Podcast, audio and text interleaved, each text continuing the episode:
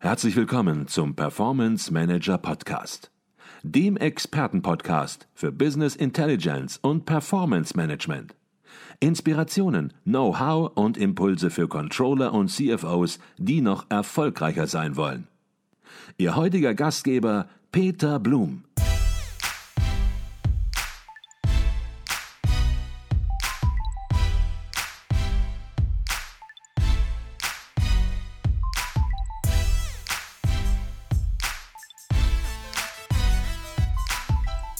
Herzlich willkommen im Performance Manager Podcast. Mein Name ist Peter Blum und heute geht es in diesem Podcast mal nicht um Zahlen, nicht um Excel-Tabellen, nicht um Business Intelligence, sondern um ein ganz, ganz spannendes Thema, nämlich das Thema Körpersprache und wie wir Körpersignale im Business-Umfeld erkennen und deuten können.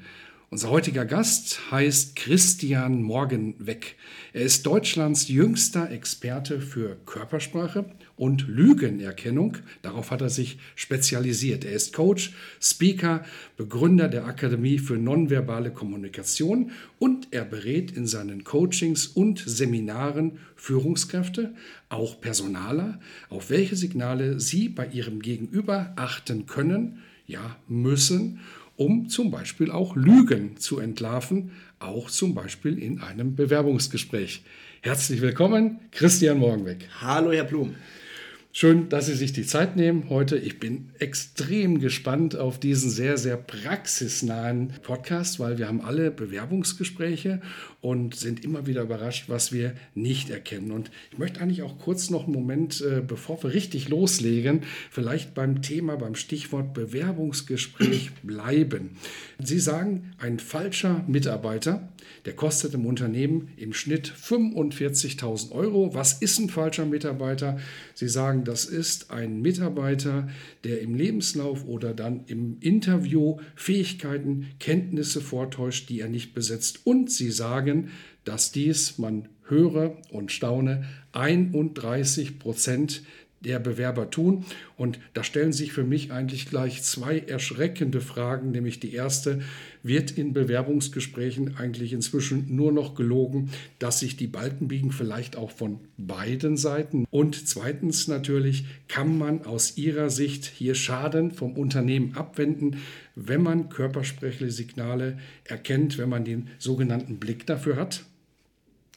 Ja, auf jeden Fall. Also zur ersten Frage. Ich bin davon überzeugt, dass auch nicht nur der Bewerber lügt, sondern auch der Personaler manchmal. Und das natürlich auch nur, um, sage ich mal, ein paar Dinge herauszukitzeln. Also der hat jetzt keine Absicht, den unbedingt äh, arglistig zu täuschen, sondern er möchte vielleicht die eine oder andere Sache aus dem Bewerber rauskitzeln.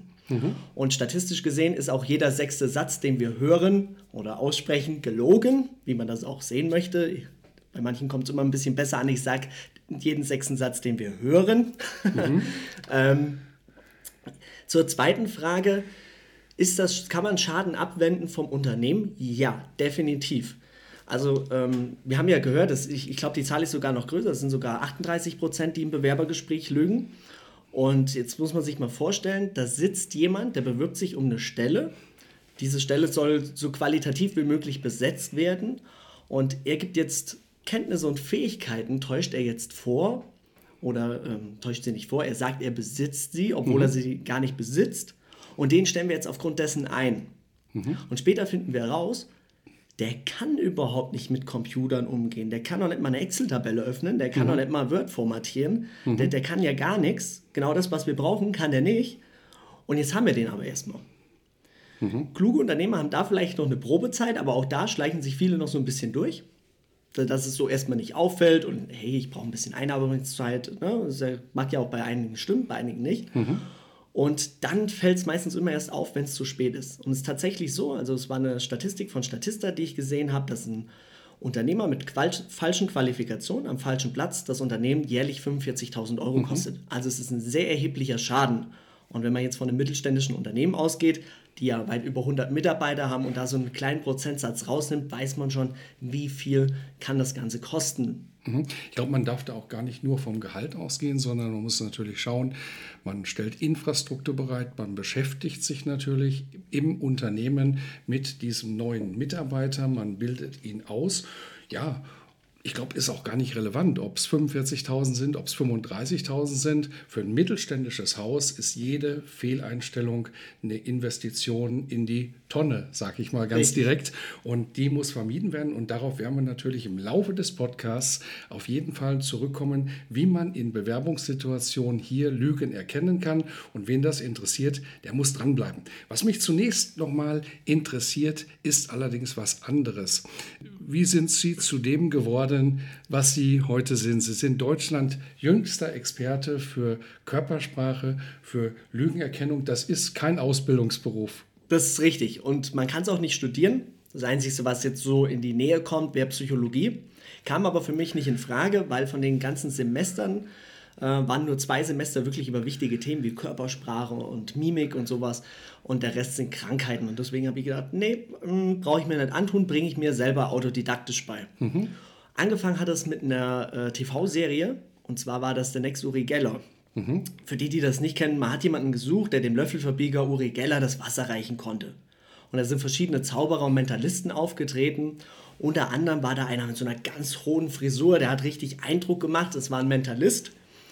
Und der hat gesagt, ich werde jetzt sagen, was meine Versuchsperson hier gerade denkt und was sie als nächstes tun wird. Mhm. Zu dem Zeitpunkt war ich 14 Jahre, habe das im Fernsehen geguckt, saß wird vor dem Fernseher. Würde man sagen, geht nicht. Ich dachte, nee, das kann der nicht. Absolut nicht. Und dann hat er es tatsächlich gemacht mit einer unglaublichen Präzision, dass ich mich nur noch gefragt habe, wie hat der das gemacht? Mhm. Und da war das Internet für mich gerade noch neu. Ich bin da ein bisschen Spätzünder, was das angeht. Und dann habe ich gegoogelt. Und dann kamen so Begriffe wie Verhaltenspsychologie, dann kamen Begriffe wie Körpersprache. Dann habe ich gedacht, okay, dann hole ich mir das erste Buch zu diesem Thema. Das war, das weiß ich noch, von Thorsten Havener. Bitte denken Sie nicht an einen blauen Elefanten. und an was denkt jetzt jeder? Genau, und darum ging es, wie kann ich meine Gedanken beeinflussen, wie äh, hängt die Körpersprache damit zusammen. Und da waren auch wieder Begriffe drin. Da kam dann der erste Begriff Mikroausdruck, dann kam Lügenerkennung. Und das hat mich damals so fasziniert, dass ich mir Stück für Stück immer wieder die ganzen Bücher dazu geholt habe, immer mhm. wieder neue Querverweise, sodass ich heute auch sagen kann, ich habe wirklich jedes Körpersprachebuch, was es hier auf diesem Planeten gibt, gelesen. Mhm. Und ja, okay, ich, ich sage dazu, einige hätte ich nicht lesen müssen, die haben sich auch wiederholt. Einige sind echte Koryphäen, die ich nur jedem empfehlen kann. Und da habe ich mir dann alles autodidaktisch beigebracht. Und irgendwann kam dann so ein Wendepunkt, wo ich gesagt habe, okay, jetzt hast du das Wissen. Es war auch erstmal in der Jugendzeit noch so ein heimliches Hobby, das muss man auch dazu sagen. Ähm, kannst du ja niemandem sagen, wenn ich meine Kumpels gefragt habe, was machst du so für ein Hobby? Und der sagt, ich spiele Fußball, Fahrradfahren, Schwimmen. und ich dann so, äh, ja, ich, ich lese Menschen und beschäftige mich mit Lügenerkennung. Das wäre nicht so gut angekommen. Ich glaube, da wäre mein Freundeskreis geschrumpft. Ähm, ja, aber äh, nichtsdestotrotz, ich habe das Thema weiter verfolgt. Ich habe eine eigene Akademie gegründet zu diesem Thema. Das heißt, ich habe mir noch andere Referenten, die auch sich auf diesen Themengebieten Körpersprache spezialisiert haben, mhm. zu mir geholt und habe dann angefangen, Seminare zu vermarkten. Mhm. Das war der erste Schritt. Und irgendwann habe ich dann gedacht, naja, dein Wissen bringt dir ja nur was, wenn du es auch selber verkaufst. Mhm. Und dann habe ich angefangen, eigene Seminare zu geben. Am Anfang weiß ich noch, das, ist das war mit 18 oder 17, da waren noch die ersten Seminare an der Volkshochschule und ich habe damals, jetzt bin ich ehrlich zu euch, ich habe damals echt noch gedacht, das Thema, das ist doch nur was für Freaks wie mich. Mhm. Das ist doch für einen Unternehmer überhaupt nicht interessant. Was will der denn damit? Mhm. Und irgendwann habe ich dann mit einer Unternehmensberaterin gesprochen, die gesagt hat, ey, das Thema ist für die Unternehmer wichtig. Mhm. Das und inzwischen werden sie auch gebucht von Unternehmen. Nur noch von äh, Unternehmern. Nur noch von Unternehmen. genau. Die richtig. sagen, das Thema ist so wichtig und sie sagen ja auch, ähm, dass Kommunikation im Unternehmen, das ist eigentlich der Erfolgsfaktor, wie Mitarbeiter, wie dort Menschen miteinander kommunizieren. Nicht nur Mitarbeiter, sondern wie überhaupt im Unternehmen kommuniziert wird. Im Unternehmen, aber auch natürlich die Mitarbeiter mit Leuten draußen, mit Kunden genau. sprechen, mit Lieferanten. Sagen, das ist eigentlich der entscheidende Erfolgsfaktor. Vielleicht können Sie so ein bisschen sagen, was Sie damit konkret meinen. Ja, zum einen gibt es ja diese interne Kommunikation, die wir in der Firma haben. Mhm. Und es gibt die externe Kommunikation, das heißt mit Lieferanten, mit Kunden zum Beispiel. Mhm. Und gerade bei Handwerkern erlebe ich es oft zum Beispiel, die haben nach, nach außen, also die externe Kommunikation, Schwierigkeiten mit dem Kunden. Da gibt es viele Missverständnisse, die sich bilden, einfach weil da Fehler in der Kommunikation drin sind. Mhm. Im Unternehmen gibt es häufig Konflikte und jetzt muss man sagen, die, die, das sind keine richtigen Konflikte. Einfach nur, weil man auf einer anderen Kommunikationsebene arbeitet. Mhm. Mhm. Das schönste Beispiel ist ja immer, ähm, mach mal bitte das Fenster zu. Mhm. Für den einen ist es eine sachliche Aussage, es zieht, mach mal bitte das Fenster zu. Der andere sagt, ey, der tut mich rumkommandieren. Was ist denn das für ein Spinner? Warum mhm. denkt der, er kann mir äh, Anweisungen geben? Mhm. Mhm. Und solch, das klingt jetzt erstmal ein bisschen banal, es gibt noch viele andere Beispiele, aber das ist so der Faktor, wo ich sage, Kommunikation ist und bleibt ein Erfolgsfaktor und Unternehmen mhm. sollten sich intensiv damit auseinandersetzen. Wie kommuniziere ich nach außen? Wie kommuniziere ich meine Dienstleistung nach außen? Mhm. Es gibt einen Unterschied zwischen Vorteil und Merkmal mhm. von meinem Produkt. Und viele verkaufen noch so nach außen und kommunizieren die Merkmale nach außen. Mhm. Aber kein Kunde kauft ein Merkmal. Wir kaufen alle Vorteile. Und auch da eine kleine Stellschraube in der Kommunikation, die eine Riesenveränderung bringt. Mhm. Okay, das heißt, Sie sagen gar nicht, was ist wichtiger, die verbale Kommunikation oder die nonverbale Kommunikation. Beides ist wichtig an der Stelle. Genau. Jetzt beschäftigen Sie sich aber natürlich insbesondere mit der nonverbalen Kommunikation, mit der Körpersprache. Ähm, ist das eigentlich das gleiche ähm, wie die sogenannte Beziehungsebene? Also die Körpersprache, egal auf welcher Kommunikationsebene wir ja. uns befinden, die Körpersprache spricht immer mit. Okay. Und das Tolle, warum ich mich mit der nonverbalen Kommunikation beschäftigt habe, ist, die Körpersprache kann nicht lügen. Okay. Wir können vielleicht noch so ein, zwei Dinge nutzen, um zu manipulieren, aber im Kern der Sache ist die Körpersprache ehrlich. Mhm. Und deswegen ist es auch für jeden Unternehmer wichtig, und da spreche ich jetzt zum Beispiel auch von der eigenen Wirkung. Mhm. Die nonverbale Kommunikation, wie wirke ich auf andere? Wie wirken andere auf mich? Wie kann ich noch besser präsentieren? Mhm. Verhandlungen. Was kann ich da in der Körpersprache meines Verhandlungspartners erkennen? Da habe ich auch noch ein paar tolle Beispiele. Mhm. mhm. Ähm, auch in der Führung. Körpersprache in der Führung wird oft unterschätzt, weil sich viele darunter nichts vorstellen können. Aber mhm. auch da ganz besonders wichtig, der Führungsstil, den man haben möchte, sollte natürlich auch zur Körpersprache passen. Mhm. Mhm. Wenn ich einen dominanten Kerl habe, der sagt, hey, okay, ich habe gemerkt, mein Team läuft runter, wenn ich der einfühlsamere und Kumpeltyp bin, mhm. aber der immer noch seine dominante Körpersprache an den Tag legt, wird mhm. das nichts. Mhm. mhm. Okay, das heißt, ich nehme mit, Beziehungsebene hat damit gar nichts zu tun. Es gibt die Körpersprache, die nonverbale Kommunikation, die nicht lügen kann.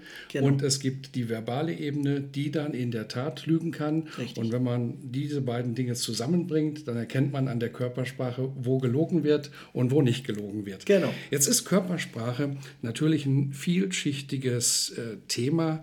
Ja, Gestik, Mimik, Körperhaltung, Habitus, äh, vielleicht gibt es noch andere Begriffe.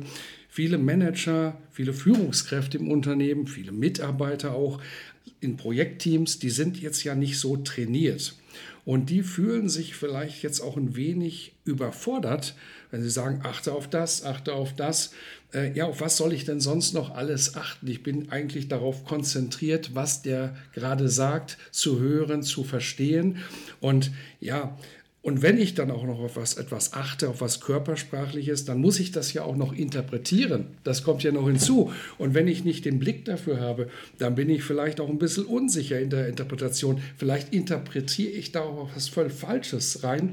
Wie nähern Sie sich jetzt diesem Thema Körpersprache an, dem Entschlüsseln von körpersprachlichen Signalen, dass der normale Mensch, der noch ganz andere Themen im Controlling, im Finanzbereich, im Vertrieb hat, im Unternehmen, dass der ja sich nicht gleich überfordert fühlt, sondern sagt, Mensch, okay, so kann ich was mit anfangen.